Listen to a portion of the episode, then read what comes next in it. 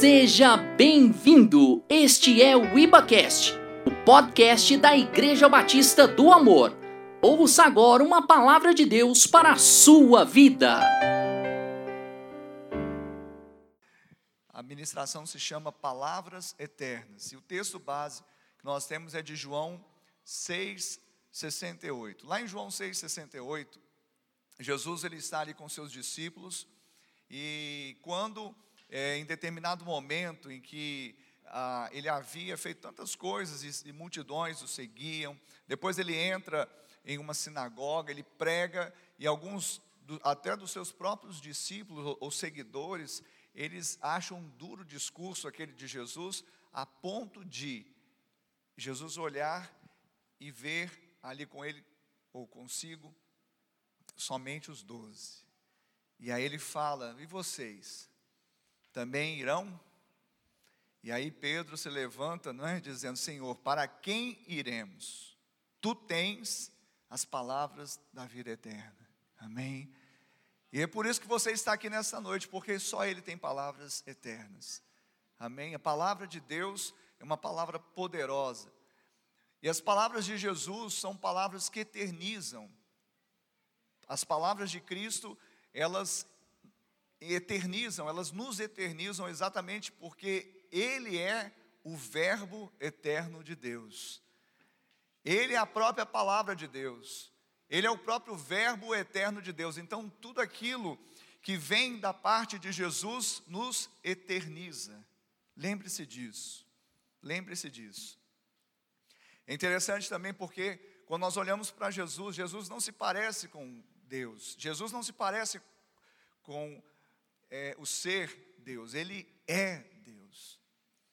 E por ele ser Deus, a Bíblia fala que Deus é amor. Então Jesus é amor. E por ele ser amor, tudo que ele toca enriquece. E tudo que ele produz permanece. Porque tudo que o amor toca, ele dá valor. Ou seja, tudo que ele toca, o amor toca, ele enriquece. Tudo que ele produz, tudo que é produzido no amor, permanece, é perene. E no caso do amor de Deus, ele jamais acaba. Quantos entendem isso? Pode dizer amém? Então, se a própria morte e vida, ela, ela, elas estão no poder da língua, muito mais a palavra que sai da boca de Deus, que não pode voltar para Ele vazia. É como a chuva, é como a neve que desce, não volta para o céu antes que regue a terra, fecunde a terra, faça brotar a terra assim também a palavra não volta para o Senhor vazia, antes de cumprir o que lhe apraz, os, teus, os seus desígnios. Então, há um poder na palavra de Deus, há um poder na palavra de Cristo, há um poder nessas palavras eternas.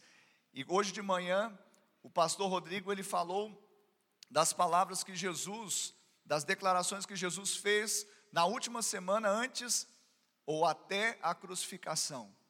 Então ele começou da entrada triunfal de Jesus em Jerusalém. Então começa no domingo, ele foi até segunda, terça, quarta, quinta, até sexta-feira no dia da sua crucificação. E ele usou ali algumas declarações que Jesus fez, algumas falas de Jesus durante a semana que antecedeu a sua morte, a sua crucificação. Mas agora à noite eu quero já entrar no ponto cardial, no ponto central, que é a crucificação de Jesus. E Jesus ali na cruz também, ele fez declarações. Jesus ali na cruz também, ele falou, ele também disse algo. E eu quero falar as últimas sete declarações que Jesus fez, ou declarou ali na cruz. Amém? Está todo mundo aí acompanhando? Então nós vamos citar as últimas declarações de Jesus na cruz. E eu queria que você abrisse novamente a sua Bíblia lá em Lucas, Lucas capítulo 23. Lucas capítulo 23, versos 33 e 34. Lucas capítulo 23, versos 33 e 34.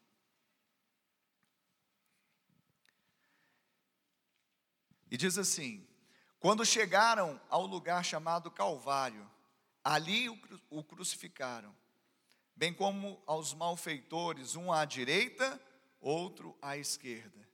Contudo, Jesus dizia: Pai, perdoa-lhes, porque não sabem o que fazem. O que, que ele disse? Pai, perdoa-lhes, porque não sabem o que fazem. Essa foi uma das declarações. Jesus já estava crucificado e ele disse isso. E a palavra do original, a palavra, o verbo perdoar, no original, é afieme, ou afiemi, deixar de lado. E quando nós vamos para o original, essa palavra perdão, deixar de lado, não é simplesmente desconsiderar, mas é não levar em conta. Existe uma ofensa, existe uma transgressão, existe um pecado, mas Deus não leva em conta por meio exatamente do próprio sacrifício do seu filho. Quem está recebendo isso nessa noite? Deixar de lado significa exatamente não levar em conta. Semana passada nós é, ministramos a respeito de Atenas, e naquele texto de Atos 17, existe o verso 30 que fala: Porque Deus não levou em conta os tempos da ignorância. Tempo da ignorância Deus não conta, por quê? Porque a pessoa ainda não teve os seus olhos abertos, ele ainda não teve os seus olhos desvendados, ele ainda está em cegueira espiritual, está sob o domínio do diabo, ele não consegue perceber, somente quando encontra com a luz é que a sua, as suas trevas são manifestas. Quem está entendendo isso pode dizer amém. E lá em Isaías, capítulo 53, 3, verso 12, diz assim: Foi a última parte, foi contado com os transgressores, contudo, levou sobre si o pecado de muitos, e pelos transgressores intercedeu. Olha só que coisa tremenda. Ele foi o que? Contado com os transgressores, ele estava ali entre dois ladrões, um à direita outro à esquerda. Ele levou sobre si o pecado de muitos, e pelos transgressores ele intercedeu. E essa frase dele, essa primeira declaração das sete que nós vamos falar hoje, ele diz: Pai, perdoa-lhes, porque não sabem o que fazem. Jesus sendo crucificado, ele se coloca, se, se interpõe como intercessor, sumo sacerdote um sacerdote que pode se compadecer porque ele mesmo sofreu. Jesus não levou como sacerdotes ali de Israel sangue alheio, ele apresentou o seu próprio sangue para tirar o pecado do mundo. E alguém pode dizer glória a Deus nessa noite? Então, essa frase, Pai, perdoa-lhes porque não sabem o que fazem, ela fala de misericórdia. Misericórdia. Perdoar, deixar de lado, não levar em conta é misericórdia, porque precisava haver uma punição para mim e para você. O castigo era nosso, a consequência era nossa, o escrito de dívida era contra nós, a morte, a, o pecado gera, gerava morte, mas ele então teve misericórdia. Misericórdia. E quem entende isso, dá um glória a Deus mesmo, dá um aleluia. Porque isso é, é loucura para os que se perdem, mas para nós que somos salvos é o poder de Deus. Eu não posso ficar indiferente com essa notícia, se eu ficar é porque ainda tem muita justiça própria. Uma pessoa que ouve uma notícia dessa e se mantém indiferente, é porque ainda tem muita justiça própria, precisa se esvaziar. Misericórdia, a palavra vem de mesocardia, do meio do coração. O perdão de Deus veio do meio do coração de Deus ao à sua vida, ao seu coração. Isso é para, como diz o outro, né, glorificar de pé. Não é verdade? Vamos lá, segunda frase de Jesus, segunda declaração. Lucas também, mais adiante um pouco, Lucas 23, no versos 42 e 43, que dizem assim: E acrescentou Jesus: lembra-te, é, desculpa, e acrescentou, desculpa, tem um, dois pontos aqui. É, é um dos malfeitores que estavam ali, diz, e acrescentou: Jesus, lembra-te de mim quando vieres no teu reino. Lucas 23, 42 e 43, e na sequência diz: Jesus lhe respondeu: Em verdade te digo que hoje estarás comigo no paraíso. Aleluia! No original, paraíso, paradeisos. Eu lembrei da Deise, não sei porquê, paradeise, paradeisos, para tentar lembrar da palavra. Pastora Deise. Paradeisos, do grego. E significa, segundo o nosso grande teólogo e saudoso Dr. Russell Shedd, que é um Éden, um local de futura felicidade. Shedd ele diz ainda, quando Jesus fala comigo no paraíso, ele está dizendo, isto é, compartilho, compartilhando o lugar e a condição de bem-aventurança celestial daqueles que morrem no Senhor até a ressurreição. Mateus está no paraíso, esperando a segunda, a, a ressurreição. É uma bem-aventurança que está sobre o Mateus, é uma bem-aventurança que está sobre o Elcio, é uma bem-aventurança que está sobre aqueles que dormiram no Senhor. É esse intertício que se dá entre a morte e a ressurreição. E nesse, nesse momento, Deus já comunica com essa pessoa que dormiu em Cristo compartilha o lugar e uma condição de bem-aventurança, não tem mais dor, não tem mais vista cansada. Hoje a Esther estava cantando uma canção à tarde me chamando para dançar. E eu enrolado daquele jeito, né? Igual namoro de cobra. Aí, vem cá, papai. E aí eu estava ouvindo a canção. Eu gosto, eu gosto de, de usar tudo é, para o lado da pedagogia. Aí, tava falando, aí nessa canção falava exatamente disso, que não vai haver choro. Aí eu falei, viu filha? Não pode ficar chorando à toa. Não pode ficar com birra, filha. Ela, pai, vamos dançar. Não, não, não, vem cá, deixa eu te ensinar. Está ouvindo a canção? Se chorar muito aqui, vai ficar sem ambiente lá em cima, porque lá não se ouvirá choro, nem lágrima se verá.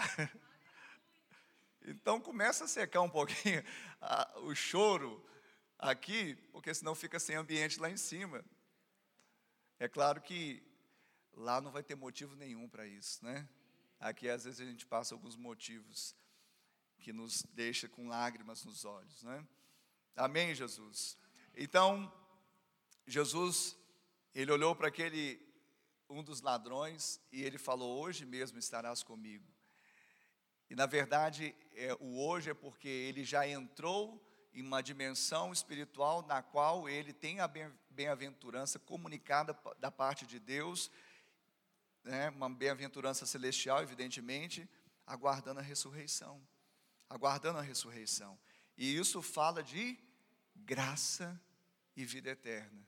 Se por um lado o Pai perdoa, fala de misericórdia, porque é poupar-nos de algo que nós merecíamos, agora Deus nos dando, porque nós éramos o ladrão, viu?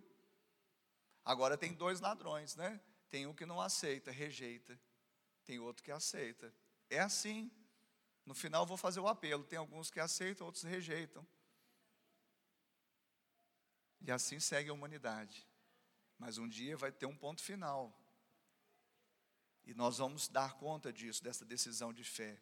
Agora preste atenção: se por um lado, Pai, perdoa-lhes, porque não sabe o que estão fazendo, é misericórdia, porque nos poupa de algo que nós merecíamos, que era morte, condenação e morte. Por outro, hoje mesmo estarás comigo no paraíso, fala de graça e vida eterna, algo que nós não merecíamos receber e recebemos.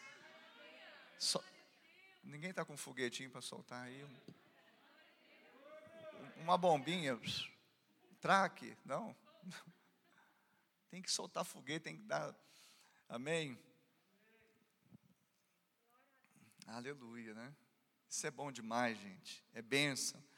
Eu fico assim, com uma inveja santa, sei que pode falar desse homem, que tem gente que tem dúvida da salvação. Eu não tenho, mas se há uma pessoa que tem certeza absoluta em gênero, grau e número, é esse homem. O próprio autor da vida, da salvação, olhou para ele e falou: Hoje você vai estar comigo. Mas esse homem fez alguma coisa por merecer? Graça, ele creu. O que a gente precisa fazer é crer. Ele já estava crendo que aquele homem que estava do lado dele era o Cristo e não merecia estar ali. Ele falou para o outro: Nós merecemos. Ele não merece. Salvo. Quando eu reconheço que eu mereci o castigo e Jesus não, mas pelo castigo dele, ele me deu salvação, paraíso. Quem quer ir para o paraíso? Tem uns que ficaram assim, Pastor, é hoje? Tem... Fica com medo, né? Pastor, mas pode ser amanhã, não? gente, o que a gente vai encontrar lá, não tem nada nessa terra. Um dia eu brinquei que não tem nada de ruim no céu, mas o pior do céu, se é que tem, é elevado à enésima potência, melhor do que o, melhor que você pode experimentar aqui na terra. Uma das, das do, um dos grandes prazeres que o homem tem do ponto de vista natural é uma relação sexual para os que são casados. Para os que são casados. Para os que são para os que são mas para o que? Então, amém. Então, eu fico imaginando, isso é uma das coisas que normalmente se coloca como algo muito prazeroso na Terra. Se isso fosse considerado o top 5, ainda estava bem abaixo do, do, da coisa, talvez, que pudesse ser pior lá no céu, para você ter uma dimensão. Terceira frase de Jesus, terceira declaração. E junto à cruz, ah, sim, João 19. João 19, saímos de Lucas, vamos para João, João 19, 25 a 27, diz assim: E junto à cruz estavam a mãe de Jesus e a irmã dela e Maria, mulher de Clopas, e Maria Madalena.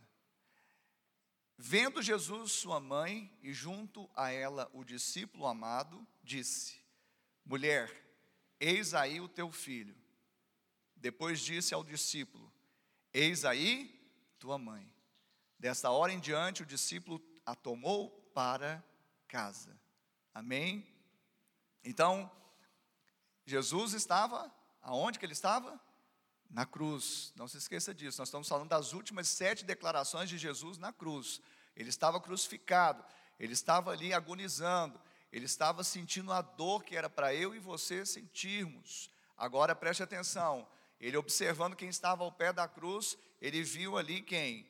Sua mãe, que estava junto ali ao discípulo que ele amava. Quem que era o discípulo que, ele amava? Ele amava todos, você sabia disso, né? Só que o João, que escreveu inclusive esse evangelho, ele sabia que era amado e ele se sentia amado. Então tem gente que o mal amado, por exemplo, Deus te ama, mas tem gente que acha que não é amado. Quando a pessoa fala assim, ai, meu marido não me ama, a minha esposa não me ama, meu filho não me ama, as pessoas me desprezam, é porque elas, desculpa a franqueza, mal amada, mas não é pelos homens, é porque ela não entendeu que ela é amada por Deus e fica se vendo como mal amada. Não é isso, doutora Lívia? Tem alguma. Não tem? Porque assim como imagina em sua alma, assim ele é.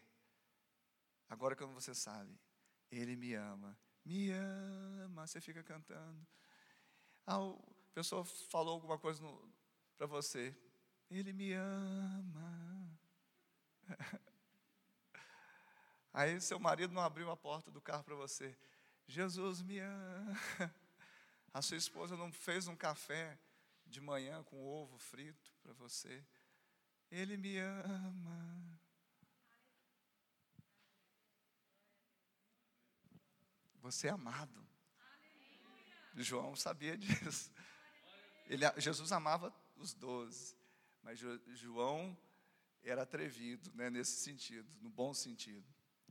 E aí, uma coisa interessante, ao pé da cruz, Jesus olha para a mãe dele, para a tia dele, para Madalena, para João, e ele fala assim: mãe, né, mulher, eis aí teu filho. E fala para João: eis aí a tua mãe. O que, que ele está fazendo aqui? Ele está mostrando a sua é, humanidade. Jesus era 100% homem, 100% Deus. Não é porque Jesus era Deus que ele deixava de ser homem, você entende isso? Não é porque ele era homem que deixava de ser Deus, ele era, ele tinha as duas naturezas consigo, e ele nesse momento a gente vê de uma forma palpável a humanidade de Jesus. E a humanidade de Jesus mostrando algo importantíssimo aqui que comunica de um homem com um homem, de um homem com uma mulher, ou seja, família. Jesus se preocupou com família. Família é projeto de Deus, e ele, como homem, nascido de mulher, nascido debaixo da lei, ele olhou para a mãe, sabia que a mãe, essa altura, os teólogos dizem, os historiadores, que José já era morto. José, já o, provedor já não estava mais, e Jesus provavelmente era o arrimo de família, porque ele era o mais velho. E ele se preocupa. Ah, mas Jesus tinha outros irmãos, por que, que não deixou a cargo deles? Porque eles não estavam ali na hora. Irmão mais velho, cadê meus irmãos? Para cuidar da minha mãe. Ó. Oh. Então, João, é você. Já que você é amado, então você vai amar. Quem está entendendo isso? Pode dar um glória a Deus. Jesus é maravilhoso. Ele disse isso. Mulher, eis aí teu filho. Eis aí para João, eis aí a tua mãe. Quem não cuida dos seus negou a sua fé. Paulo vai falar isso. Não adianta plantar bananeira, fazer, sabe? Esses dias Samuel falou algo para mim, né, filho? Eu não lembro nem o que, que foi, nem compensa também. Hã? Aí ele falou algo, e eu falei, filho, vindo de você, é o melhor elogio que o papai ouve. Porque alguém que não me conhece aqui, fala assim, nossa, que pastor bonito. São seus olhos, tá? que pastor educado. Que pastor amável. Nunca viu quando eu fico estressado com, com vocês, né, Samuel? Hã? Não? Não fala isso, não? então eu quero falar para vocês que família é tudo. Eu quero falar para vocês com essa frase de Jesus, ele está falando: família é projeto. Eu não vou e deixar minha mãe de qualquer jeito. João, você sabe o que é amar, então você vai amar mamãe. E mamãe vai te amar também. E vai dar tudo certo. Até o dia que você morrer. Ele custou morrer, né? Custou, João. Mas porque ele ficou para cuidar da mãe de Jesus, cuidar daquela família e dos irmãos que não apareceram lá na hora que o bicho estava pegando. E o primogênito, quem é primogênito aí? Levanta a mão. Quem é primogênito? É bom ser primogênito, né? É bom, mas já viu caçulinha, né? Caçulinha. Deixa para lá, vamos continuar. Quarta frase, amém? Quarta frase, a quarta declaração de Jesus, onde ele estava? Na cruz. Mateus 27, 45 e 46. Mateus 27, 45 e 46. Diz assim: Desde a hora sexta até a hora nona, houve trevas sobre toda a terra. Por volta da hora nona, clamou Jesus em alta voz, dizendo: Eli, Eli, lama sabachthani, que quer dizer: Deus meu, Deus meu, por que me desamparaste? Então, quando você vê essas horas aqui na Bíblia, se for nessas é, a, a, as horas dos judeus, é só você colocar seis horas a mais, converte para o nosso relógio, tá? Então, hora sexta, põe mais seis, hora décima segunda hora, então é meio-dia. Então, do meio-dia até a hora nona, nove mais, mais seis, quinze, três horas da tarde. Então, de, de meio-dia até três horas da tarde, Jesus estava ali, é, é, houve trevas, ele estava crucificado, e desde a hora sexta até a hora nona, houve trevas sobre toda a terra, e na hora nona, ou seja, três horas da tarde, já passando para o crepúsculo daquele dia, ele clamou em alta voz, que é uma, né, uma frase muito conhecida, Eli, Eli, lama sabachthani, que quer dizer, Deus meu, Deus meu, por que me desamparaste? Eu não vou entrar muito fundo nesse texto, mas Jesus jamais ele seria questionador do desígnio de Deus. Jamais, como nós muitas vezes, não, muitos não, muitas vezes não, algumas vezes. Vamos melhorar que nós estamos aperfeiçoando o amor. Amém.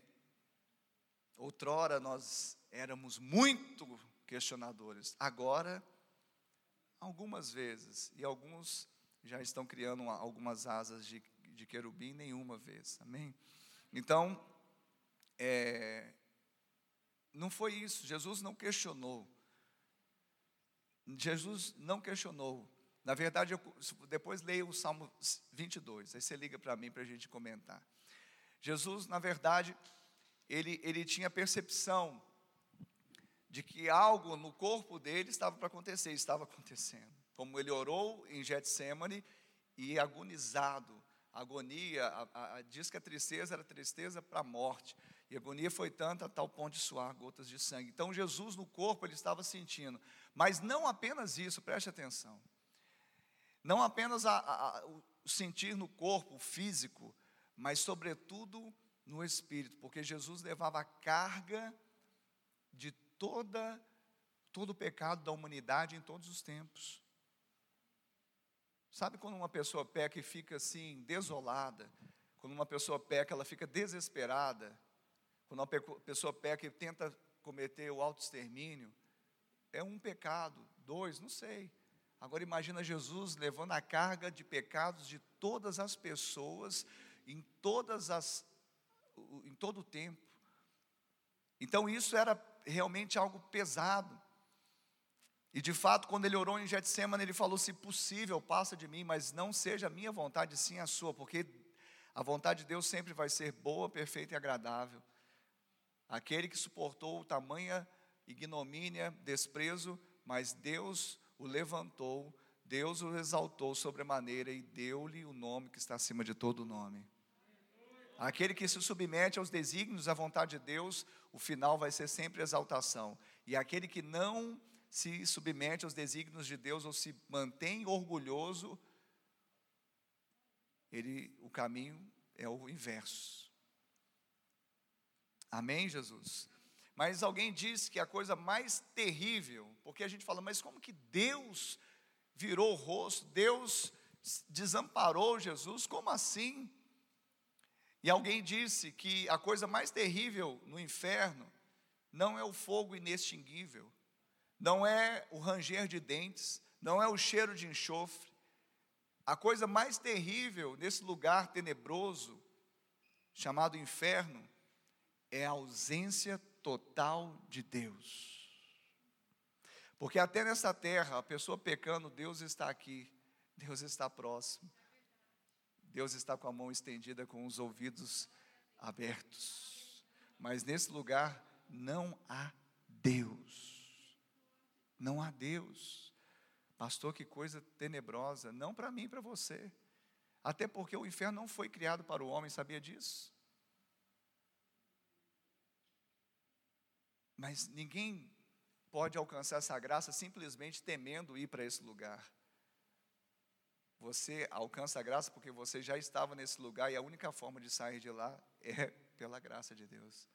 Alguém me falou, pastor, mas como que Jesus é mau, ele manda as pessoas para o inferno. Ei, As pessoas já estão no inferno. Jesus está tentando tirá-las de lá.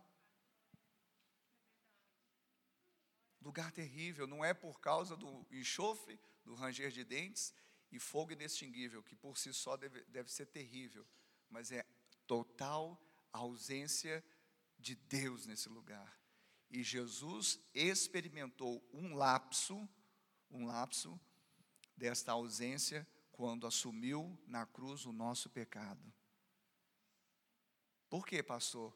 Porque lá em Isaías fala, 59, 2: Mas as vossas iniquidades fazem separação entre vós e o vosso Deus, e os vossos pecados encobrem o seu rosto de vós, para que, para que vos não ouça. Então, o que que nos separa de Deus? Pecado. O que que faz com que as iniquidades né, nos separam de Deus? E o que que faz com que Deus cubra o rosto, Ele vire o rosto? Pecado.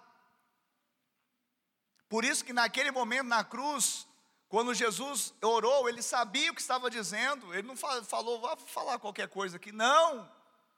Pai, meu pai, porque o Senhor me desamparou? Porque como homem, ele não, ele não podia suportar tanta dor de não ter naquele momento a presença do Pai com ele. Mas ele assumindo essa carga do pecado, naquele momento, Deus teve que cobrir o seu rosto. Mas quando ele cumpre, e daqui a pouco nós vamos chegar, aí há algo maravilhoso. E quando nós olhamos para isso, querido, eu quero falar uma coisa tremenda aqui nessa noite também. Essa frase de Jesus, Eli, Eli, lama sabachthani. Deus meu, Deus meu, por que me desamparaste? Ela fala, ela comunica conosco a respeito da redenção. Redenção. Redenção é o preço pago. Era para Deus ter virado você sabia que hoje nem o pecado te separa de Deus? Se o pecado separasse, nos separasse de Deus hoje, na nova aliança, na nova aliança, Deus já estava lá no céu só fechando a fatura e pronto. Quem está entendendo isso? Deus ainda está atrás do homem, com a mão estendida, com os ouvidos abertos, lançando o amor eterno, benignidade para atrair pessoas e tirá-las desse lugar de tormento. Sabe por que, que o pecado não tem mais essa força? Porque Jesus morreu. E se ele morreu, ele tirou a vigência, o aguilhão, ele quebrou isso. Então hoje, até o ímpio, ele pode ter a convicção de que Deus está próximo, Deus se aproxima, Deus estende a mão, Deus ouve, Deus está ali falando: Eu já paguei o preço, por que, que você está nessa vida? Aliás, por que, que você está nessa morte? Ah, Jesus, quem está entendendo pode dizer glória a Deus nessa noite. Isso então fala de redenção. Quando você ouvir essa frase de Jesus lá no Gólgota, no Calvário, você vai entender que há uma redenção, houve um preço pago, e esse preço foi o próprio sangue de Jesus, para que hoje Deus não virasse o rosto para nós, ele virou o rosto do seu filho para não virar o rosto para nós e nos salvar. Quinta declaração. João 19, 28. Depois, vendo Jesus que tudo já estava consumado, para se cumprir, a Escritura disse: Tenho sede. Amém?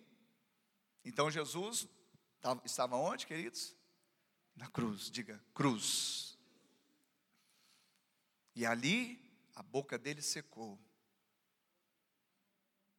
mas ele estava vendo que estava se consumando os fatos, como foi predito, como foi profetizado, como o pai já havia comunicado no seu coração, que ele precisava passar por isso, esta era a paga para que esse grão, ao morrer, gerasse muito fruto. Então, ao cumprir-se a escritura, ele diz: Tenho sede. Jesus, como eu falei, 100% homem, 100% Deus. Aqui mais outro texto que fala da sua humanidade. Jesus teve fome? Sim. Jesus teve sede? Sim. Jesus sentiu tristeza? Sim, agonia no Getsemane. 100% homem, 100% Deus. E é interessante, porque naquela época havia uma teoria chamada teoria gnóstica, em que eles falavam que Cristo divino veio sobre Jesus quando ele foi batizado, mas quando ele morreu, esse Cristo divino saiu de Jesus. Jesus, ele é pré-existente, ele só se encarnou, mas ele é pré-existente. Então, o mesmo Deus que estava com ele no princípio de todas as coisas, permanece com ele para sempre. Quem está entendendo isso? Então, Jesus, ele está ali como homem, sim, ele está ali como Deus, ele está ali para provar algo importante. Quando ele fala, eu tenho sede, quando ele fala que eu tenho sede, não é simplesmente sede de beber algo, embora humanamente falando é isso. Mas a sede de Jesus era o que? Fazer a vontade de Deus. A sede de Jesus é a mesma que ele falou para aquela mulher samaritana junto ao poço de Jacó. Ali começou um debate e a mulher reconheceu, então me dá esta, água.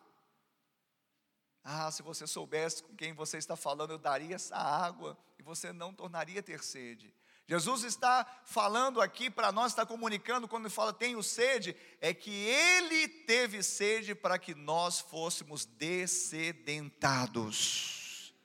Ele ficou com sede para que do nosso interior fluísse rios de águas vivas. Ele teve sede, ele ficou com a boca seca para que eu e você pudéssemos ter a água da vida, pudéssemos ser saciados. Interessante, porque naquele contexto, lá naquela aldeia, ali perto de Samaria, os discípulos eles saem, por isso Jesus encontra sozinho a mulher samaritana. Mas quando eles vão à cidade, eles retornam com os mantimentos. E ao encontrar Jesus conversando com a mulher, os discípulos falam: Come, Jesus. E Jesus estava num papo tão bom. Você já viu aquele papo bom que você não quer nem parar para comer? Era esse papo de Jesus lá em Samaria, com a mulher samaritana. E não era só um papo bom, era um papo eterno. Porque, como eu falei, tudo que sai da boca de Jesus ecoa para a eternidade. As palavras de, de Jesus eternizam. Ele estava eternizando aquela mulher. E não só ela, como ela saiu, foi para Samaria e ganhou todo mundo lá, eternizando muitas outras vidas. Mas essa é uma outra pregação. Mas quando eles falam, come Jesus, o que, que Jesus responde? Uma comida tem para comer. Vocês não sabem, mas é fazer a vontade de meu Pai. Jesus teve sede, sim, naturalmente, mas a sede dele era fazer a vontade do seu Pai. E ele foi até o fim, porque a sede dele nos tirou a sede. Mas a Bíblia também fala, através de Salomão, falando: aquele que dá água para, para alguém, ou seja, ele tira a sede do, de alguém, ele também será descedentado. Então Jesus depois desse momento, ele foi realmente glorificado para o louvor da glória de Deus. Fonte de água viva é o que comunica, tenho sede. Sexta e penúltima declaração ou frase de Jesus lá no madeiro. João 19, 30, pouco adiante, dois versos adiante. Quando, pois, Jesus tomou o vinagre, disse: Está consumado. Diga, está consumado. Sabe o que, que está, está consumado significa? Não há nada mais a fazer. Isso é poderoso. Isso é poderoso demais. Porque se a gente emergir nessa frase de Jesus, meu Deus, o, o inferno já está tremendo. Só de você ter revelação nessa noite de que já está consumado, ou seja, não existe mais nenhuma obra humana a ser feita para alcançar o favor de Deus. porque ele disse: está consumado. Você vai parar de tentar querer agradar a Deus com a sua justiça própria, com sua, seus méritos, buscando naturalmente fazer as coisas certinhas, não que esteja errado procurar fazê-las, mas não é isso que te faz alcançar um padrão de ser aceito por Deus. Primeiro ele te aceita, depois você anda em boas obras. Primeiro ele te recebe, depois ele faz com que você flua nas, na, na capacidade de fazer coisas boas, não para ser aceito, mas porque você já foi aceito. Não existe nenhuma obra. Que obra você poderia fazer hoje para alcançar o favor de Deus? Então, quando Jesus fala está consumado, ele está falando assim: para dessa neura da lei. E nós ficamos muito, exatamente, eu já falei sobre isso, não, também não carece entrar muito, mas a, o grande dilema das nossas, das nossas vidas, dilema cristão, é sempre pôr um pouquinho de lei na graça. E um pouquinho de levedo, você já sabe, um pouquinho de fermento leveda toda a massa. Só um pouquinho. Sabe o que é só um pouquinho? Não, eu vou tentar ajudar a Deus aqui. Eu vou tentar. Ele está falando assim: para de subir escadaria de joelho. Para de fazer campanha de sete. Não estou falando que está errado em si fazer campanha de sete, sete semanas. Só que não é as sete semanas e, e auto-penitente e, e suando, ah, eu estou pagando um preço. Não é isso que vai alcançar o favor de Deus. Quem está me entendendo, pelo amor de Deus? Está acostumado, não tem mais obra a ser feita. Pastor, mas aí, aí fica fácil. Está vendo? Só de você pensar que fica fácil, tem justiça própria aí. Ou somente para você assim, não, mas está fácil esse evangelho. Está facinho, só crer. Só que a gente não crê. Então se torna algo desafiador.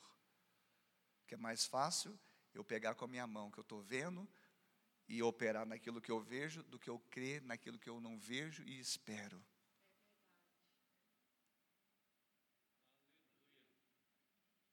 Isso é tremendo. O, dia, o diabo ele fica endemoniado. Está tendo um suicídio em massa lá nas regiões dos, dos demônios. Ele, porque ele não quer que você reconheça isso. E eu sei que não é minha eloquência e nem o, o método de ensino, mas é a revelação de Deus no seu espírito, dizendo: Ei, filho, está consumado. Para. Para com essas obras tentando me agradar. Jesus já foi e fez a obra que me agradou mas pela obediência dele eu, eu imputei a você, se você crer, todos os benefícios que o meu filho conquistou. Isso é maravilhoso. Ah, mas vai ficar folgado, pastor. Um crente que souber dessa notícia fica folgado. Um crente que souber dessa notícia, e não apenas souber, porque tem muita gente que sabe e não acontece nada. Hã? Vai trabalhar mais, né? Porque parece que você fica devedor, fala assim: meu Deus do céu, eu não acredito que eu era essa pessoa totalmente desprezível, totalmente, sabe, improvável, totalmente sem mérito, nada do que eu pudesse fazer ou deixar de fazer e atender o padrão celestial. E Jesus veio, pagou, fechou a fatura e falou: está contigo agora, já paguei, consumado, agora viva a vida que eu tenho para você.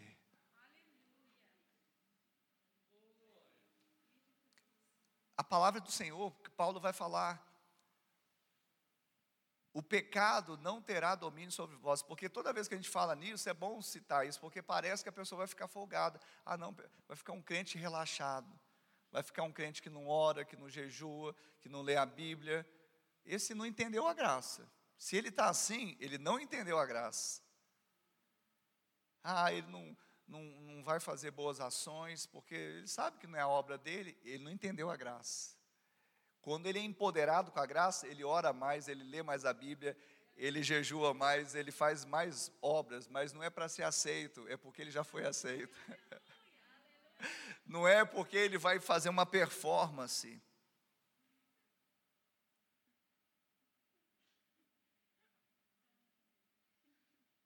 O crente quer fazer performance, para com isso. Se há uma performance a ser feita, faça a performance da fé. Creia.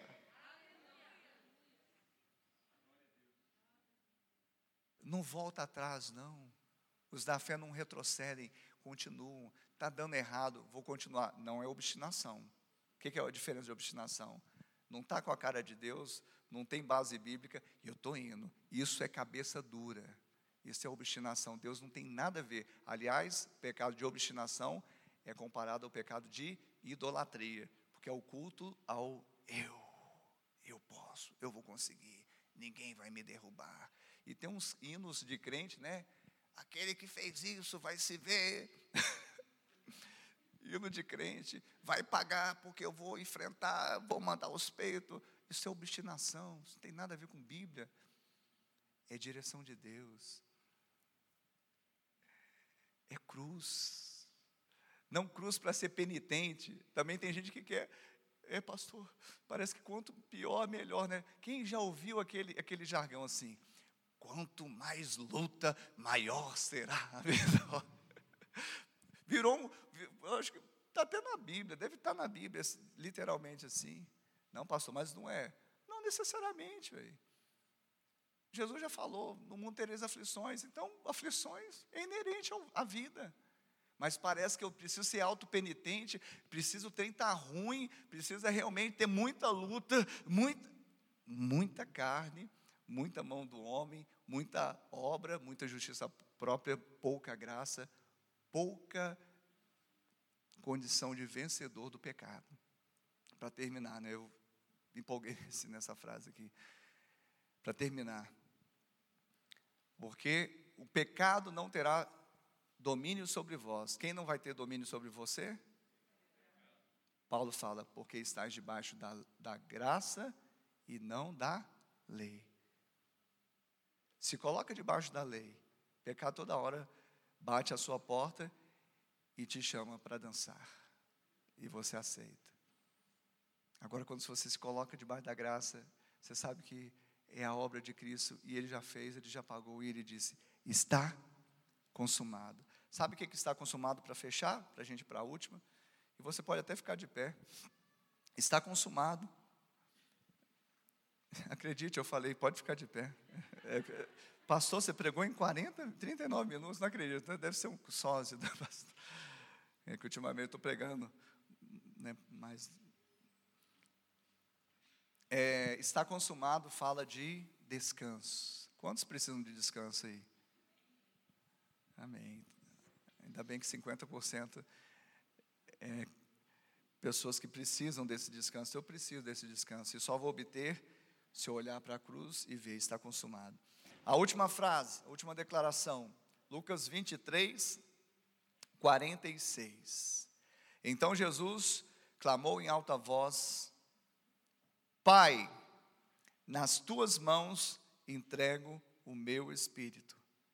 E dito isto, expirou. Pai, nas tuas mãos entrego o meu espírito. E dito isto, expirou. Então, não apenas ele disse está consumado, foi a penúltima declaração, para que a gente descansasse, para que o homem entendesse que não há mais nenhuma obra a ser feita, porque ele fez, basta crer. Mas agora ele diz: Em tuas mãos entrego o meu espírito. O que, que quer dizer isso? Entrega total. Ele está mostrando, Jesus sempre foi um modelo, um paradigma. Jesus sempre, ele viveu até o último momento aqui na terra, sempre dando, é, é nos mostrando um padrão a ser seguido. Então, quando ele fala, entrego o meu espírito, eu entrego tudo, porque você é espírito, possui uma alma e habita no seu, em um corpo. Então, em essência, você é espírito. Então, quando Jesus fala, entreguei meu espírito, entregou o ser dele, entregou todo o seu ser. E está comunicando para nós o que é uma entrega total. E é por isso que nós vamos orar agora. Eu queria que você fechasse os seus olhos. Os levitas já estão com a música no fundo aí. Se eu consigo ouvir essa canção no fundo, preenchendo esse. Amém? Feche os seus olhos. Feche os seus olhos. Feche os seus olhos. E ore, ore. Ore, porque agora é hora de entrega. Jesus já falou. Ele falou, Pai, perdoa-lhes. E se Jesus pede, o Pai atende. Jesus, ele falou: Hoje você pode estar comigo no paraíso. Ou seja, o dia que você dormir, você sabe para onde você vai. Jesus disse: Olha, importe-se com a sua família. Quando ele falou para João cuidar da sua mãe. Jesus disse: Deus, porque o Senhor me desamparou. Mas isso não o impediu de ir até o fim, porque ele sabia que aquele lapso era por causa do pecado e Deus não pode contemplar. Mas para ele olhar para nós só podia ser através do sangue do seu filho. Jesus disse: Tenho sede. Tenho sede. Quantos têm sede nesta noite? Sede de justiça não é a justiça humana, mas é a justiça que vem do alto, a justiça que vem de Cristo. Se você tem sede de justiça, Ele é a justiça que vai saciar a sua sede. Mas se entregue, se entregue. Se você quiser colocar a mão no seu coração, se você quiser levantar suas mãos nessa noite, se você quiser agora chorar, se você quiser se ajoelhar, olha, mas entregue-se a Ele nesta noite. Se entregue totalmente a Ele nesta noite. Oh! Ei!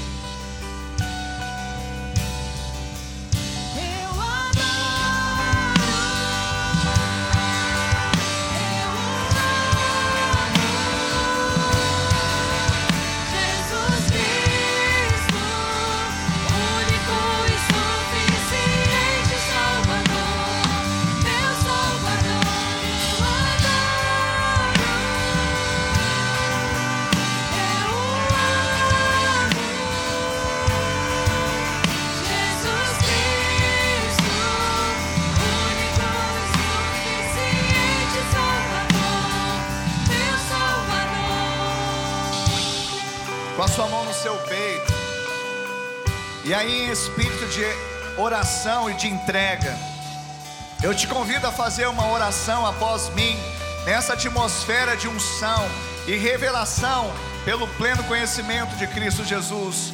Diga assim: Senhor, digam todos, Senhor, nesta noite eu ouvi a tua palavra e ela gerou fé em meu coração.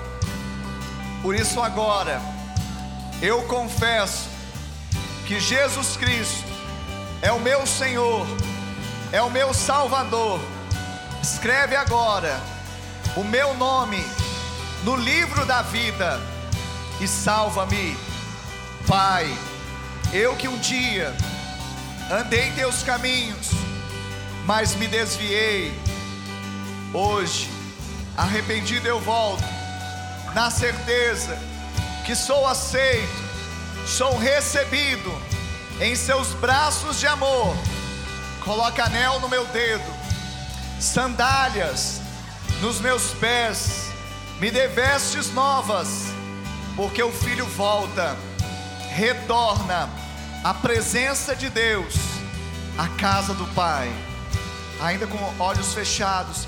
Eu quero perguntar para vocês que estão aqui, aqueles que estão assistindo essa transmissão, se você fez esta oração, se identificou com ela, levante agora uma das suas mãos. Isso, levante a sua mão agora, onde você está.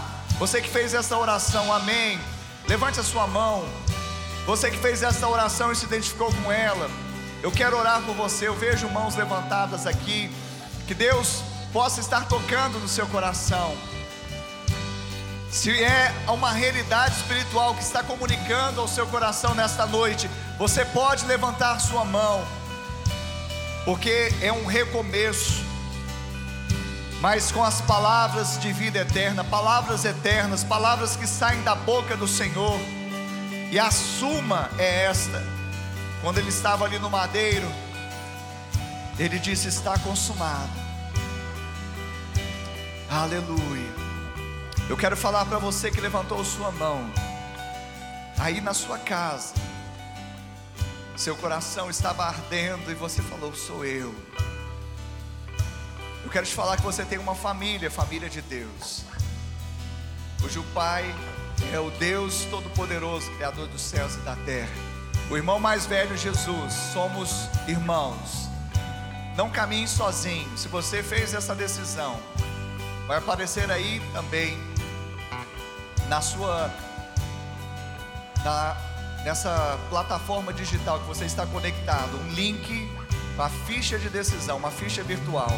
Por favor, preencha essa ficha. Nós queremos continuar essa caminhada até o dia de Cristo Jesus. Amém? Obrigado por acessar o IbaCast. Acesse nossas redes sociais. Siga Igreja Batista do Amor. Até a próxima!